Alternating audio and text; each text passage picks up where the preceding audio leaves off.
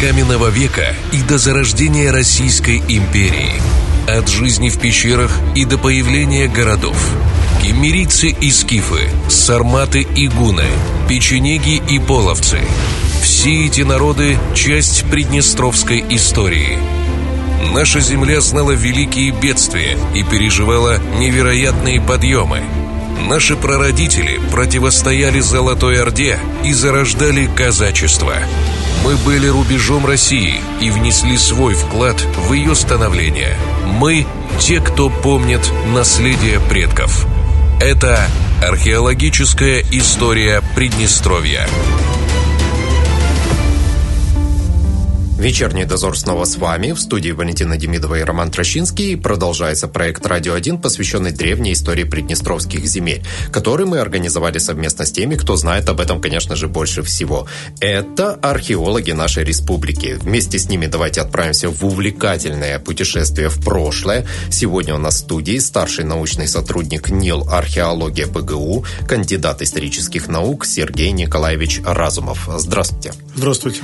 Я думаю, стоит напомнить, что в прошлый раз мы говорили о неолите, да, и потихонечку добрались до бронзового века. Вы, кстати, специалист по нему, если я правильно понимаю. Да, в основном специализируюсь именно по этой эпохе. Если говорить о Приднестровье, то бронзовый век когда здесь настал? Я же понимаю, что на разных территориях он приходил в разное время.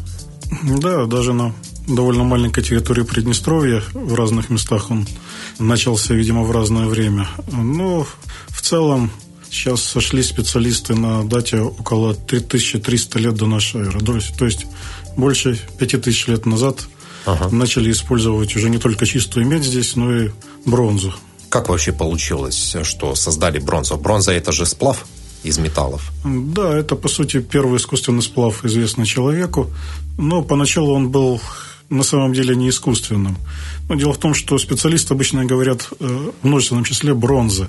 Бронзы? Потому что это, да, это ага. сплав, в основе которого медь, около 90%, которая примешиваются другие металлы, олово, это, так сказать, бронза, которая нам угу. сейчас хорошо известна, широко применяется в технике. Вот, а также э, мышьяк и сурьма. Ого. Соответственно, а сурьма бронза, из чего? Это как металл, ага, и мышьяк тоже как металл. И, в общем-то, все эти примеси были нужны только для двух целей. Проблема в том, я говорил в прошлый раз об этом, э, что, во-первых, медь тугоплавкая, то есть нужна специальная, довольно сложная конструкция печь, нагнетание кислорода мехами для того, чтобы угу. и э, расплавить руду обогащенную и получить, собственно, медь. Ну и даже уже медный лом, чтобы переплавить, тоже нужна специальная печь. Это сильно затрудняло распространение металла. Металл был очень дорогой, во-первых. А во-вторых, медь чистая, она очень мягкая. Угу. Соответственно, там любые инструменты очень быстро тупились, их надо было точить, они при этом стачивались, и в скорости от них мало что оставалось. Именно поэтому в основном медь использовалась для украшения, орудия труда оставались все еще каменными, костяными, роговыми. Угу. Поэтому эпоха называется не медный век, а медно-каменный, энеолит, о котором мы говорили с вами в прошлый раз. Э, но добавление этих примесей э, других цветных металлов, то есть появление бронзы, связано с тем, что бронза, в отличие от меди, плавится при гораздо более низкой температуре, то есть ее можно расплавить на любом костре. То есть добавить всего там около 10% другого металла, мышьяка, сюрьмы или олова, и тугоплавкая медь превращается в легкоплавкую бронзу. То, во-первых. Во-вторых, она отличается гораздо большей твердостью, прочностью. То есть, соответственно, уже можно массово делать не только украшения, но и инструменты, оружие, которые и людям и годятся. Но поначалу первые бронзы, скорее всего, были естественными. То есть есть... Это как? Ну, на тех же Балканах есть месторождение полиметаллических руд, когда и на Кавказе, где бронза сразу идет в примесь, э, медь. Медная с руда да? Да, идет с примесью ага. того, того же мышьяка, сурьмы и так далее. То есть поначалу просто люди видели, что из определенных месторождений э, медь, которую они выплавляли, она более легкоплавкая и более прочная. Вот, и потом уже стали экспериментировать, добавлять разные примеси, и таким образом получили уже искусственные бронзы. То есть теперь не нужно было быть специалистами-металлургами, которые свои секреты никому не открывали, а можно было там собрать тот же бронзовый лом, какие-то пришедшие в негодность uh-huh. бронзовые вещи, либо просто привести бронзовые слитки куда-то и уже в каменной либо в глиняной форме отлить все, что твоей душе угодно в любом месте с помощью самого обычного костра. Поэтому это уже бронзовый век, это рывок технологии вперед. А что появилось? Появились какие-то новые орудия труда? Ну, теперь уже широко распространяются, например, э, бронзовые ножи. Если раньше они были каменные, то теперь угу. каменные тоже продолжают использовать, потому что, особенно там, где много под ногами хорошего кремня, все-таки бронза хоть и более распространена была и стоила явно дешевле, чем до этого чисто иметь, но все равно оставалась довольно дорогим металлом. И, в общем-то, оружие, те же топоры довольно широко распространяются. Орудия труда, тесла, стамески, долота самые разные, с помощью угу. которых уже можно было изготавливать разные сложные вещи, например, повозки, корабли весельные, парусные и тому подобное. К нам это занесли все, или здесь тоже до этого дошли и стали сами бронзу создавать? Мы, мы имеем вообще такие данные? Ну, поскольку месторождения у нас нет цветных металлов, ага, то, естественно, то к нам эта технология пришла. Откуда конкретно пришла, тут ученые спорят, или с Востока, с Кавказа, угу. или с, с юго-запада, из Северных Балкан. Может быть, и то, и другое сразу. Ну, скорее всего, все-таки Балканы к нам поближе, чем Кавказ, видимо, оттуда. Но очень быстро она широко распространилась уже более пяти тысяч лет назад, эта технология. Хорошо, я где-то читал еще, что как раз э, в бронзовый век почему-то про- происходит переход к скотоводчеству. Это тоже как-то связано с появлением бронзы? Или это уже отдельно там, с, может, с погодой как-то связано или с чем-то другим? Это отдельная очень э, долгая история, весьма важная, потому что скотоводы внесли большой вклад в развитие человеческой uh-huh. цивилизации, но оно связано как раз не с бронзой, а с гораздо более ранним временем, с анеолитом, медно-каменным веком, э, поскольку Помните, я говорил о том, что потомки земледельцев еще Ближнего Востока пришли сюда. Это вот сначала неолитические культуры, потом в анеолите это культурная общность, как у тень Триполья. Поскольку они сидели в лесостепи, степь для них по ряду причин не подходила для занятия их земледелием. Тут и резкие перепады температур, тут и отсутствие дерева, более тяжелые почвы для, для обработки и так далее.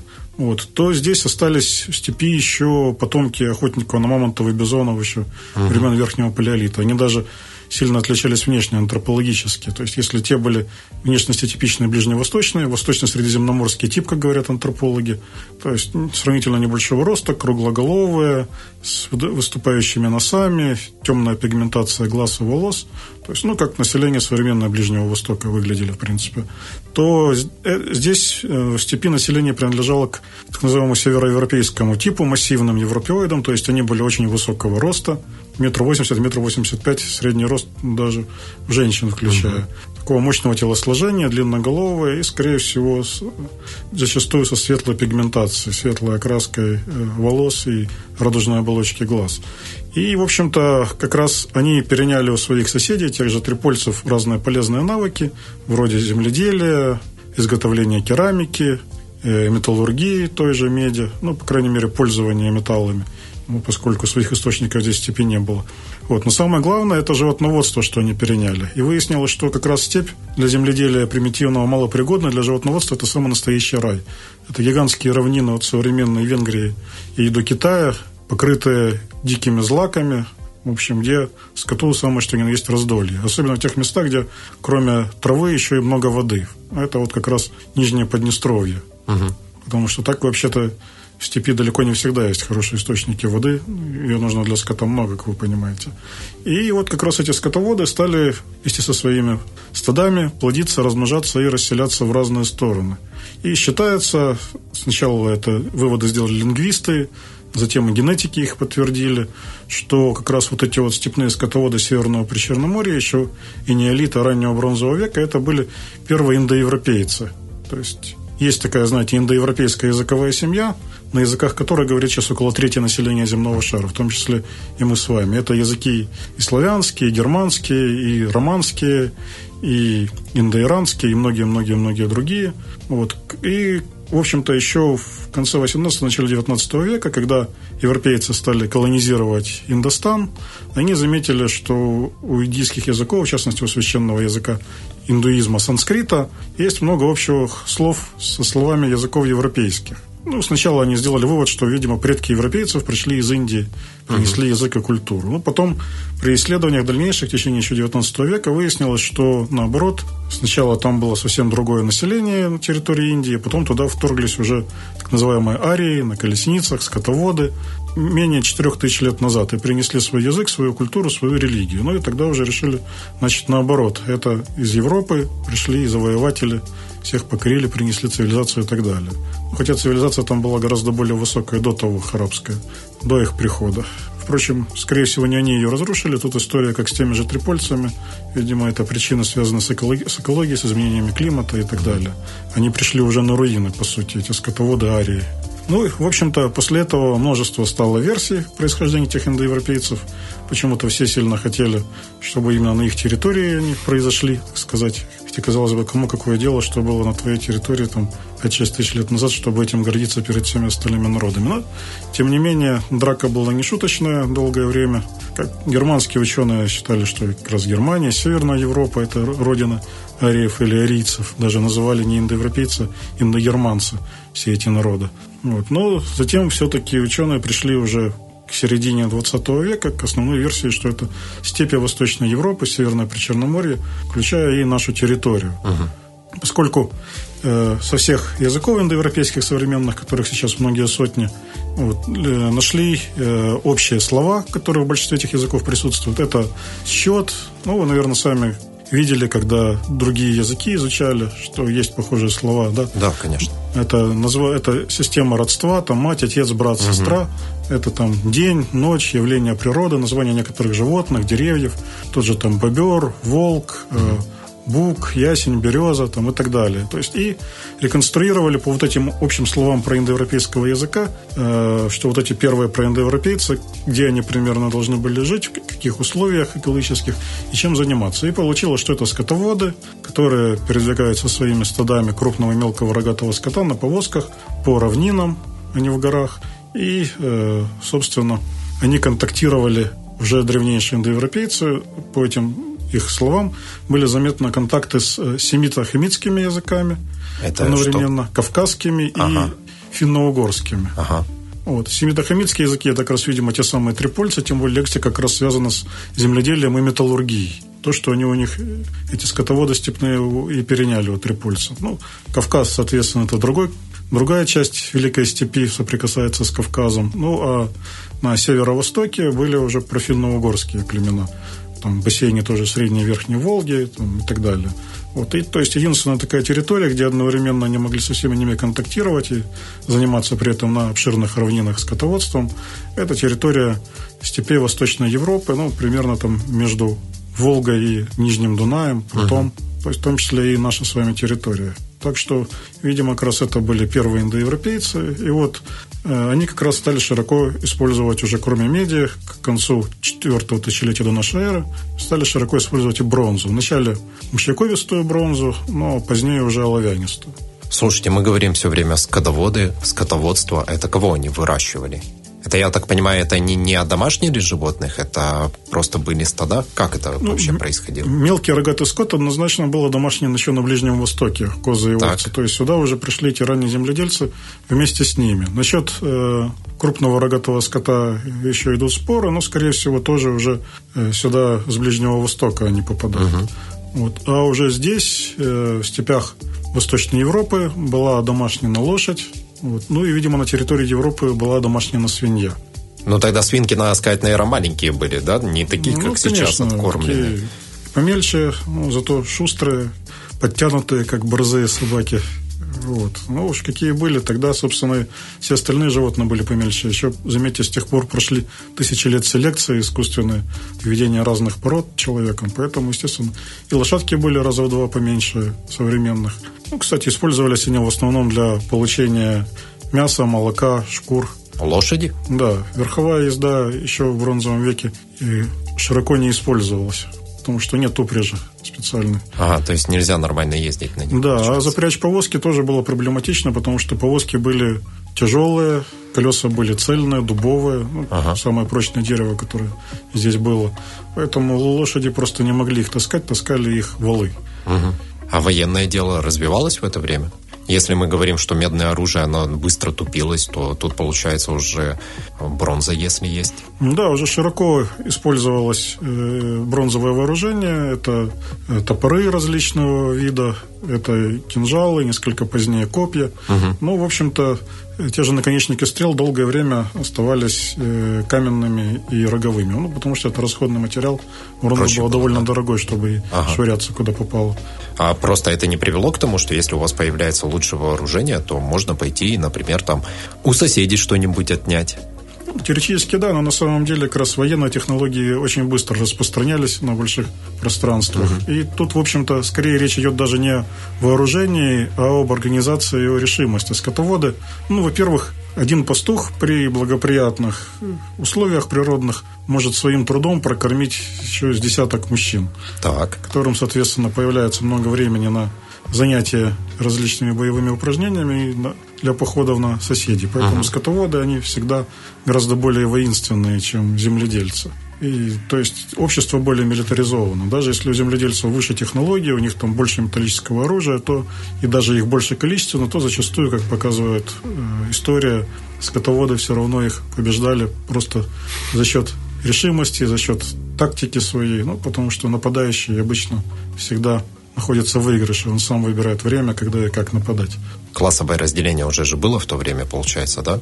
Если вот одни могут профессионально заниматься, например, защитой тех же скотоводов, другие э, работают над созданием орудий труда. Ну, классами это еще нельзя называть. Это был такой период, считающийся переходным от первобытного общества классического родового к классовому. Угу. Ну, соответственно, как мы видим по материалам тех же погребений, по курганам, гробницам большим, там, находкам драгоценных металлов, что, конечно, уже определенное расслоение происходит. Появляется явно родовая аристократия наследственная, появляются какие-то служители культа, жрецы, так сказать, шаманы, появляется масса э, рядовых общинников обычных, которые там занимались скотоводством и земледелием. Потому что всем этим скотоводам, то есть это не то, что мы себе представляем, что они только кочевали круглый год за своими стадами скота, у них известны и поселения, и земледельческие орудия, и появляются уже какие-то зависимые лица, которых появляется человеческое жертвоприношение, то есть это какие-то рабы, пленники, возможно. Тут сложно говорить, потому что письменных источников еще не было на нашей территории. Тогда откуда археологи все это знают? Путем изучения множества источников археологических, то есть изучая многие сотни тысяч погребений, курганов, поселения, сравнивая их между собой. И уже для расшифровки этих данных используя то, что известно по этнографии, по письменным источникам более позднего времени. Как вы понимаете, что это, например, к простому человеку относится, а это к богатому? Только по количеству вещей, которые у него найдены? Ну, могу вам сказать, ну, э, богатый, это мы говорим условно, потому что речь идет, прежде всего, о высоком социальном статусе. Ага высоком авторитете, о власти, э, потому что зачастую бывает, что явно человек очень высокого социального статуса, но никаких вещей у него нет. А как Зато понять, что он высокого социального его похор... статуса? Э, есть такой критерий для этого времени, применяемый археологами, как трудозатраты. А, на погребение имеется да, в виду? Да, на ага. сам процесс погребения. То есть это сложная конструкция огромного кургана высотой там много, много метров, может быть даже 10-15 метров. То есть это, многие, это десятки тысяч кубометров грунта, которые были перенесены каменные конструкции, обширные гробницы, большие угу. ямы с теми же деревянными каменными конструкциями. То есть это труд многих сотен, а то и тысяч людей вместе собравшихся. То есть это явно признак очень высокого социального статуса. А погребальный обряд может не предусматривать положение там каких-то вещей драгоценных э, в могилу этому человеку. Определенные требования религии. Вот mm-hmm. так же, как и сейчас в исламе или там, да и в христианстве не положено даже самому богатому, влиятельному человеку угу. класть там, с ним все его имущество и богатство. Всегда просто было интересно, вот вы находите, да, там что-то нашли, какие-то есть там вещи, как-то что-то, а потом как разобраться, к чему это относится, кто тут захоронен. То есть получается только по сравнению с теми другими находками, которые да, были сделаны с раньше. сделанными находками ага. на больших территориях ну, смотрим, что было найдено раньше и встраиваем новые находки уже в известную систему. Ну, либо бывает очень редко, что новые находки эту систему меняют. А у нас было, были какие-то такие находки, которые вот систему поменяли? Заставили по-другому посмотреть на те знания, которые были ну, до этого? Вы имеете в виду бронзовый век? Пока что, скажем так, существенно уточняли наши находки, многие вопросы эпохи угу. бронзы всей Восточной Европы, не только территории Приднестровья. Ну, так, чтобы прям перевернуть всю концепцию, такого, пожалуй, пока что не было. Ну, мы надеемся. Да. Для более поздних времен такие находки, которые существенно изменили, так сказать, учебники истории, у нас были. Это что касается скифов, что касается тех же древних венгров в раннем Средневековье. Но об этом мы еще, надеюсь, будем говорить. Смотрите, я когда готовился вообще к эфиру, немножечко почитал, и меня удивило, что именно вот в этот период говорят, что существовало огромное количество различных культур. Я вот зачитаю. Ямная, катакомбная, многоваликовая керамики, сабатиновская, белозерская. Почему так много? На самом деле гораздо больше. Да, дело в том, что ямная и катакомная, ну, в общем-то, могу вкратце, да, чтобы было понятно, о чем идет речь Давайте. нашим слушателям, сказать, откуда это взялось. Был такой выдающийся мировой величины российский археолог и советский Василий Алексеевич Городцов, угу. который проводил раскопки э, впервые, сказать, подробные научные раскопки на самом высшем уровне курганов э, эпохи бронзы в степи. Причем, собственно, копал он на территории тогда Екатеринославской губернии, на реке Северский Донец. Угу. И заметил, поскольку достаточно на высоком для того времени уровне, это конец 19 века, больше 120 лет назад, Э, документировал эти раскопки и заметил, что самые древние могилы эпохи бронзы в курганах, над которыми эти курганы, собственно, и сооружались, они сделаны в простых ямах, перекрытых бревнами uh-huh. либо каменными плитами. Uh-huh. Вот. Э, позднее в эти же курганы вкапывались другие захоронения, которые были сделаны в так называемых катакомбах. То есть это вертикальная входная шахта, и уже там потом сделано подземелье. Ага. Он назвал такое сооружение катакомбой. Э, и, наконец, Третье погребение еще более позднего времени, и они сделаны в таких деревянных рамах из таких толстых досок, плах, либо, либо бревен. Э, он их назвал срубы и выделил три культуры бронзового века, ямная, катакомная и срубная по угу. форме погребальных сооружений. И, соответственно, потом уже эти культуры использовались для всей степи Восточной Европы, от Дуная на западе и уже до Южного Урала и даже дальше на восток. Но затем археологи стали подробно это все исследовать, добавилось, добавился еще целый ряд культур. Самое главное, стало понятно, что, в общем-то, э, это не культуры, а культурно-исторические общности, более крупные единицы, внутри которых уже выделило множество культур, uh на которые они делятся культуры, локальные варианты, группы различные. То есть это не, нечто такое более крупное. В западноевропейской литературе есть термин «культурный круг». uh То есть когда Э, есть некая общность в идеологии, в погребальном обряде, в хозяйстве. Вот оно существует, но на разных территориях, тем не менее, есть свои локальные варианты, которые, наверное, довольно сильно друг от друга отличаются. Между катакомными древностями и срубными были выделены еще, была еще выделена культура многовековой керамики. Ну, потом, поскольку выяснилось, что для ряда других культур бронзового века тоже характерно э, сосуды, украшенные множеством валиков, таких горизонтальных выступов. Поэтому решили, что это название неудачное и переименовали ее в Бабинскую культуру. Бабинскую? Да, может быть, это не слишком по имени открытия, э, открывателя? Нет, э, потому что первое поселение было раскопано в 50-е годы у села Бабина на Нижнем Днепре. Ага. Это культура. Вот. Ну, потом тоже внутри нее выделили целый ряд культур. Соответственно, у нас получается э, несколько культурно-исторических общностей в бронзовом веке. Это ямная культурно-историческая общность, катакомная, бабинская и срубная. Ну, срубная у нас получается на востоку Днепра, а в это время у нас здесь была сабатиновская культура, которая, в свою очередь, входила в состав большей общности культур уже Восточной Европы и Северных Балкан, там, Сабатиновка, Новока, Сладжень. Я только хотел... Я понимаю, да. что это все очень довольно сложно. Как вы в этом разбираетесь? Я вот, я вот, например, вбил, да, чтобы посмотреть, как выглядит вот эта многовариковая керамика, да, я понимаю, что вот оно вот так выглядит, а по остальным у них есть какие-то вот именно признаки, да? Да, естественно, у всех э, культур и культурных общностей есть э, свой погребальный обряд специфический, есть свои формы сосудов, орудий труда, оружия и так далее. По которым они все друг от друга и отличаются. Для вас, получается, основной источник – это именно вот места погребения? Да, поскольку это были все-таки довольно подвижные скотоводы, э, проблема в том, что поселения для них известны, но их очень мало, потому что это были в основном небольшие поселения временные, легкие жилища, от которых остается мало следов, а главное, они были близко к воде. А с тех ага. пор, за прошедшие тысячи лет, э, и уровень, и русло э, рек несколько раз менялись. То есть часто эти поселения просто смыты, либо находятся под водой, под слоем ила. Вот, и поэтому... Раскопать их тяжело, да? Да, несколько поселений было раскопано, но все-таки их очень мало. Основная информация – это, конечно, курганы. Ну, собственно, как раз больше всего курганов в степи Северо-Причерноморской было сооружено именно в бронзовом веке. Если говорить о поселениях, вот те, которые удалось раскопать, они каких размеров были? Можно говорить, насколько они там семей?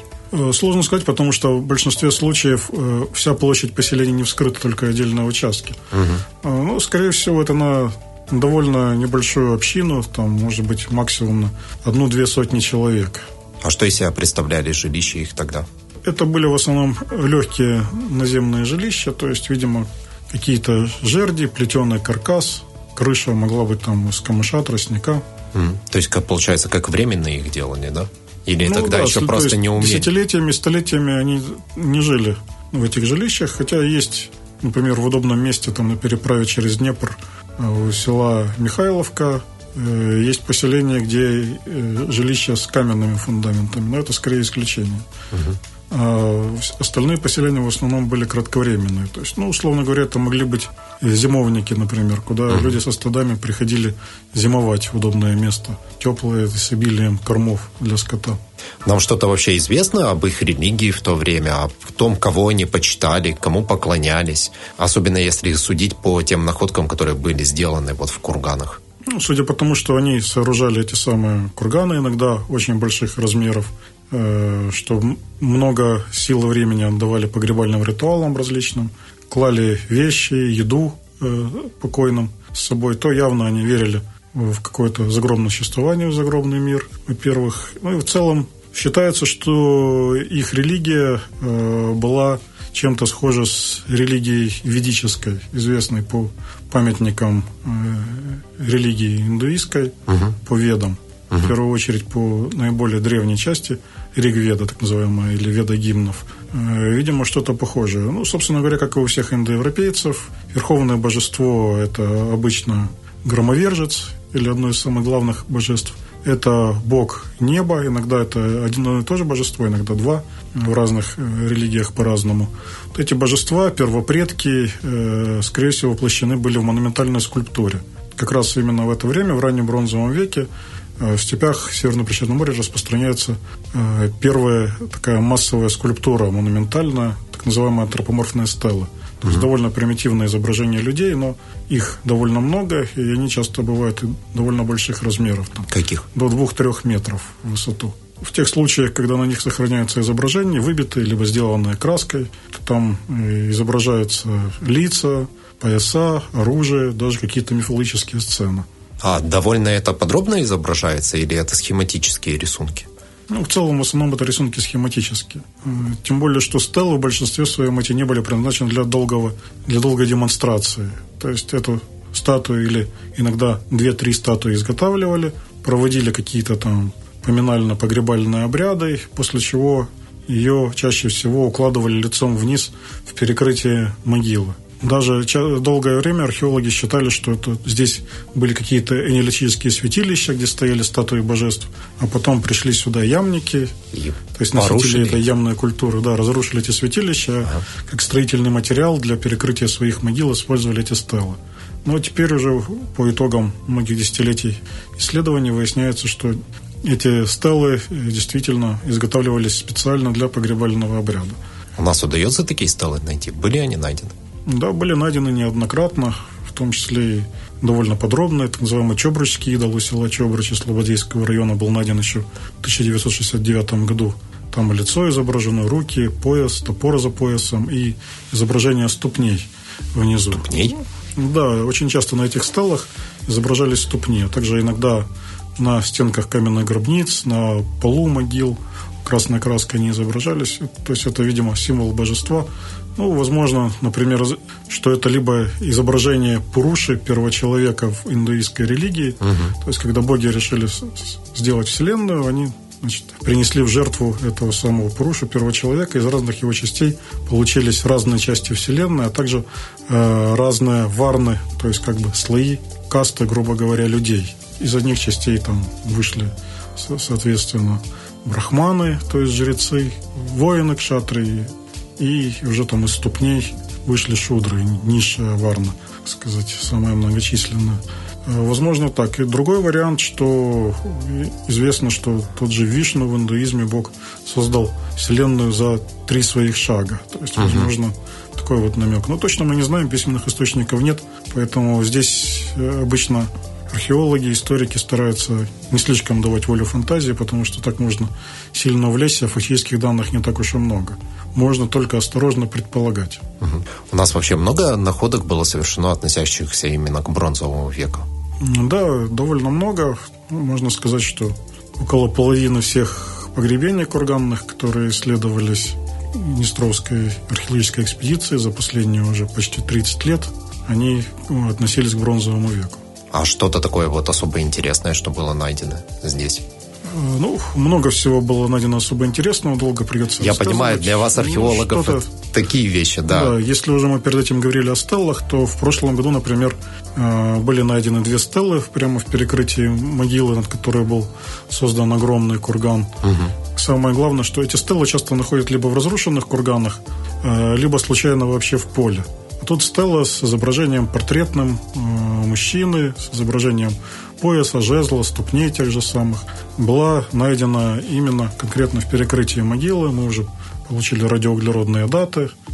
И это ямное погребение однозначно. То есть там все черты ритуала говорят, что это именно ямное погребение, не более раннее и не более поздние. И таким образом мы можем датировать уже множество этих стел по всей степи э, восточноевропейской, которые были найдены вне контекста погребального. Угу. То есть сравнивать с теми другими, да. которые были? Дата – это, грубо говоря, рубеж 4-3 тысячелетия, то есть около 5 тысяч лет назад уже эта скульптура появилась, и появились эти вот ямники, как говорят археологи, э, на нашей территории. Скорее всего, Видимо, частично это какая-то миграция с более восточных территорий, а частично это местное население, которое восприняло новую идеологию, потому что что такое ямная культурно-историческая общность, как и позже катакомная, это прежде всего погребальный обряд. Что, о чем говорит погребальный обряд? Что это идеология, религия.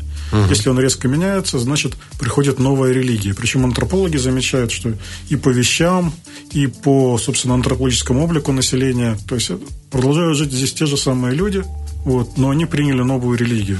И, соответственно, э, до этого в неолите, в доямное время, во всей степи были десятки разных культур, локальных групп мелких, на каждой там небольшой территории своя. И здесь вот они все резко объединяются вот практически одним погребальным обрядом, с какими-то близкими формами керамики, и орнаментами, этими вот каменными стеллами, курганами. То есть судя по всему, как раз население, которое разное по происхождению, возможно, изначально разноязычное, оно приняло новую религию и уже таким образом стало тесно общаться, превращаться в какую-то этническую общность, скажем так. Интересно, им это насильно привили, эту новую религию, или они ее приняли, ну, знаете, как что-то более новое, более развитое от того, что у них было раньше? Ну, каких-то, скажем, явных следов насильного прививания этой религии мы не находим. То есть, возможно, что просто какая-то просто группа, которая была, так да. сказать, э, более успешной, более многочисленной, угу. она просто, ну, согласно мышлению первобытному, как если кто-то успешный, значит, его боги лучше. ему помогают, они лучше. Значит, свои боги не помогают, вот нам плохо, им хорошо, значит, надо бросить своих богов и поклоняться их богам, скажем так. Много было найдено а, вещей именно бронзовых, орудий труда, оружия? Очень мало. Вообще обряд в раннем среднем бронзовом веке, он довольно аскетичный и не предполагал, как у тех же скифов, там, сарматов, большого помещения в могилы, большого количества вещей. Даже зачастую, говорю, мы находим огромные курганы, на сооружение которых был то есть это самые были настоящие степные пирамиды. Чтобы вы понимали, их не насыпали шапками там, или корзинами, а часто их строили из кирпичей либо же на, на кирпичи нарезали дерн, угу. тут же была дикая степь, непаханная, соответственно, этот дерн, верхний слой земли с корнями растений, там были переплетенные за многие тысячи лет корни, и если их нарезать, эти кирпичи были довольно прочные, крепкие. Вот эти кирпичи строили многометровые пирамиды, самые настоящие, причем иногда при раскопках мы фиксируем какие-то вот пандусы, ступени, сложную их форму многоугольную при виде сверху в плане. То есть это были самые настоящие храмы предков, скажем, даже чем-то похожие на зиккураты месопотамские, которые примерно в то же время начали сооружаться в Междуречье. Вот такие степные пирамиды. Они уже за эти прошедшие 5-4,5 тысячи лет, конечно, сильно оплыли, разрушены временем и людьми. Угу. Вот. Но, тем не менее, это самая настоящая пирамида. Внутри там еще были конструкции каменные, деревянные, часто те же кормлехи, круги из вертикально поставленных плит а-ля Стоунхендж. Вот. И многое-многое другое. Иногда полностью камнем обкладывался курган панцирем таким каменным. Это все, известняк, он сверкал на солнце, то есть, в общем-то, впечатляюще было. То есть, вот такие вот гигантские мавзолеи, степные пирамиды, сказать, иногда не намного меньше египетских пирамид, uh-huh. по первоначальному размеру, конечно. Со временем земля оседала, оплывала. А внутри вот. могло и а, ничего не быть, да? Да. А в гробнице, в яме, ну, яма, правда, была обычно большая, обширная, просто лежит скелет человека, обычно мужчины, мощного телосложения, но иногда и женщины, раскрашены красной краской охры, и никаких вещей там, uh-huh. кроме кусочка этой самой красной краски, нет. То есть просто обряд такого не подразумевал. Хотя в некоторых случаях есть вещи керамика, орудия труда, оружие, uh-huh. а в нескольких случаях даже и повозки. Повозку целую? Да, деревянные повозки. Ну, обычно они были в виде, ставились в могилу. Ага. Э, в перекрытии, по краям от ямы. То есть иногда видно, что яма могильная мыслилась, собственно, как повозка, которая человека везет в загробный мир, потому что снимались колеса с осей и по клались по четырем углам ямы. Прикольно. Либо же ставились вертикально. Повозки были найдены, кстати, в том числе на территории Приднестровья, у сел Бычок э, Григорьопольского района и в Слободейском районе у села Никольское. Остатки этих повозок, надо сказать, что они были не просто транспортом, это был дом на колесах, то есть, угу. собственно, жилище, в котором люди проводили, ну, как бы даже не большую часть года. То есть зимой они, скорее всего, зимовали уже в каких-то более прочных и более теплых жилищах. А в теплое время года они со своими стадами передвигались, в том числе и на огромное расстояние, то есть угу. до Центральной Азии, на, на восток в одну сторону, в другую сторону, как показывают данные археологии и генетики, видимо, там вплоть чуть ли не до Британских островов. Это получается, наверное, над повозкой как шатер делался, да? Ну, естественно, это были такие крытые фургоны. Ага. Э, иногда находят даже остатки каркаса какого-то деревянного или плетеного из прутьев угу. этих повозок. Мощные метрового диаметра дубовые колеса, очень прочные. Там, возможно, еще какие-нибудь шины из кожи были. Мне доводилось находить вот даже целые такие колеса при раскопках. Э, и, в общем-то, вот как раз спорят долго, где именно изобрели первые повозки, так сказать, колесо стало впервые широко использоваться. Разные называют версии, и Ближний Восток, и Центральную Европу, потому что находят там какие-то разные изображения, какие-то глиняные колесики, как будто бы от моделей повозок. Но именно реальные деревянные повозки, самые древние, найдены именно у ямников. Их уже известно на территории там, от э, Дуная до Урала где-то около двух сотен, наверное. Вы говорили, что в э, этих погребениях находят и женщины. У них тоже были вокруг женщин построены большие? Да, иногда антропологи определяют, что огромные курганы, да. обширные гробницы были сооружены над женскими погребениями. Интересно, кем они были тогда? Нету никаких догадок, почему именно женщине такая вот почесть. Я понимаю, что... В... Долго считалось, что это период патриархата уже наступил. Ну да, я это про это и хотел спросить. Да. Воинственные, у них уже появляется э, специализированное боевое оружие. То есть, угу, если до да. этого люди между собой воевали еще с времен палеолита, то оружием охотничьим. Вот специализированное оружие для охоты только на один вид дичи, двуногую uh-huh. дичь на человека, появляется именно вот где-то в конце неолита, начале бронзового века, по крайней мере, на нашей территории. И, э, в общем-то, есть также и человеческие жертвоприношения, в том числе э, в качестве жертв были женщины при погребениях мужчин. Либо же иногда парные погребения, где лежат в одной гробнице мужчина и женщина, и uh-huh. женщина занимает как бы подчиненное положение по отношению, ну, там, в ногах, допустим, уложено в скорченном виде. Uh-huh. Но, с другой стороны, э, очень мало то есть определяли, кто мужчина, кто женщина, сами археологи при раскопках, а кости сохраняются плохо. С тех пор все-таки прошло очень много тысячелетий. Вот когда стали более подробно работать антропологи, когда включились генетики в процесс, то оказалось, что картина гораздо сложнее, что были случаи, когда, например, лежала в качестве хозяина в гробнице женщина, а в ногах в качестве подчиненного, э, может, возможно, какого-то убитого раба, служителя лежал мужчина. Скорее всего, были какие-то кланы, с более высоким социальным статусом. В частности, считается, что кланы руководящие, это вот известно по этнографии, что у древних народов часто на таком вот период как по-старому говорили, военной демократии или вождеств, были вот рода, кланы, только из, только из которых можно было выбирать вождей. То есть э, уже по рождению социальный статус был высокий, так сказать, uh-huh. аристократические кланы. И вот как раз, видимо, повозка была э, знаком принадлежности к такому клану, к руководящему. Потому что есть погребение детей с повозками и женщин, то есть сам человек мог не мог не занимать какую-то руководящую должность, там, скажем, быть вождем племени или союза племен, но э, он уже по рождению стоял выше в социальном плане, чем даже женщина из клана знатного стояла выше по происхождению, по знатности, чем мужчина из клана незнатного, даже при всем патриархате. Ну, собственно, примеры этого известны и в гораздо более позднее время – ну, то есть даже при в яро-патриархальных обществах зачастую мы видели, что правила женщины за счет своей принадлежности там, правящей династии. Если брать нашу историю, там, княгиня Ольга угу. или уже 18 век, да, Екатерина I, Анна Иоанновна, Елизавета I, Екатерина II. То есть, как бы никто не скажет, что в России в 18 веке был матриархат, но, тем не менее, за счет своей принадлежности к династии Романовых в той или иной степени они становились во главе государства. Женщины, хотя сообщество было, в общем-то, вполне патриархальным. Вот так и здесь. То есть женщины также, видимо, занимали свое место в социальной верхушке не только мужчины уже в раннем бронзовом веке. Что вообще произошло со всеми этими культурами? Ямной, катакомбной и так далее. Они были уничтожены, ассимилированы. Как дальше сложилась их судьба? Тут история такая весьма сложная и судьбы их складывались по-разному. Но в целом могу сказать, что полностью население никогда не уничтожалось. То есть, когда культура менялась, даже то, что наблюдают археологи, тем не менее, как минимум часть населения оставалась на месте и вливалась уже э, в новую культуру. Uh-huh. У нас здесь Приднестровье в этом плане и вообще северо-западное Причерноморье, регион между Нижним Дунаем и Южным Бугом. Э, чем интересен, что, в общем-то, здесь как бы это касается не только бронзового века и более позднего времени.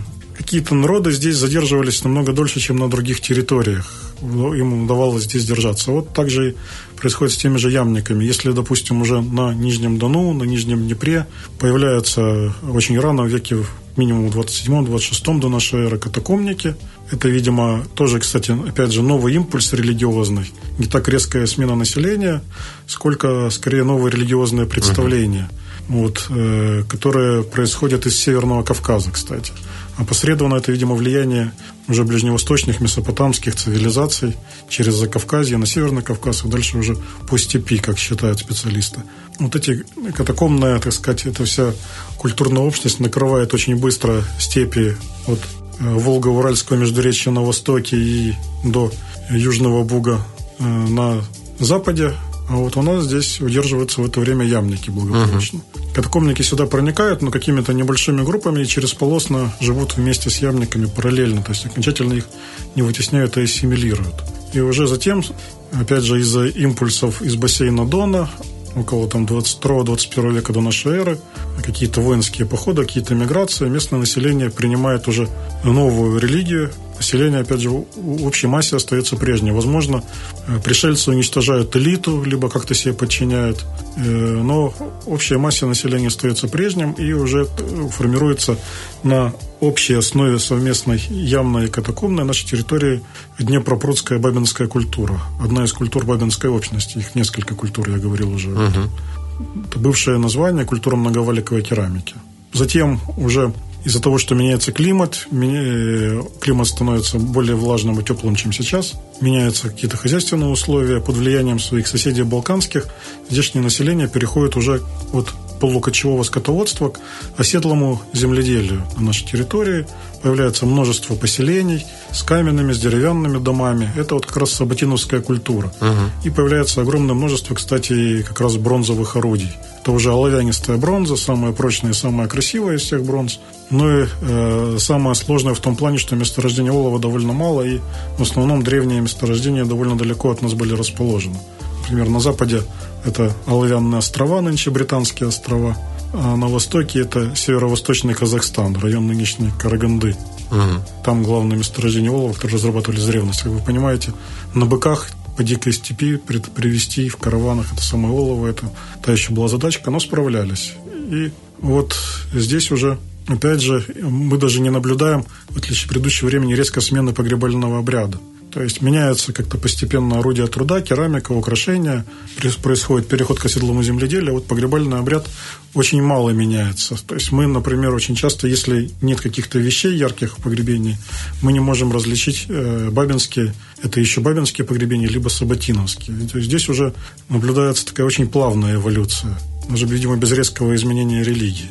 А вот потом начинаются темные века, и одно из великих переселений народов – резко меняется климат, он становится одновременно гораздо более холодным и засушливым, и население здесь на нашей территории уменьшается как минимум в 10 раз. Часть мигрирует, возможно, вливается в поток народов моря, этих варваров, которые громят тогдашние средиземноморские все цивилизации, которые уничтожают Хетскую империю и другие ближневосточные государства, которые громят Микенские царства на территории Греции, и которые нападают на Египет. Там с трудом Рамзес II Великий с огромным трудом смог от них отбиться, но благодаря тому, что Египет как бы изолированно находится и можно было отбиваться, они только по одному маршруту uh-huh. прибывали туда.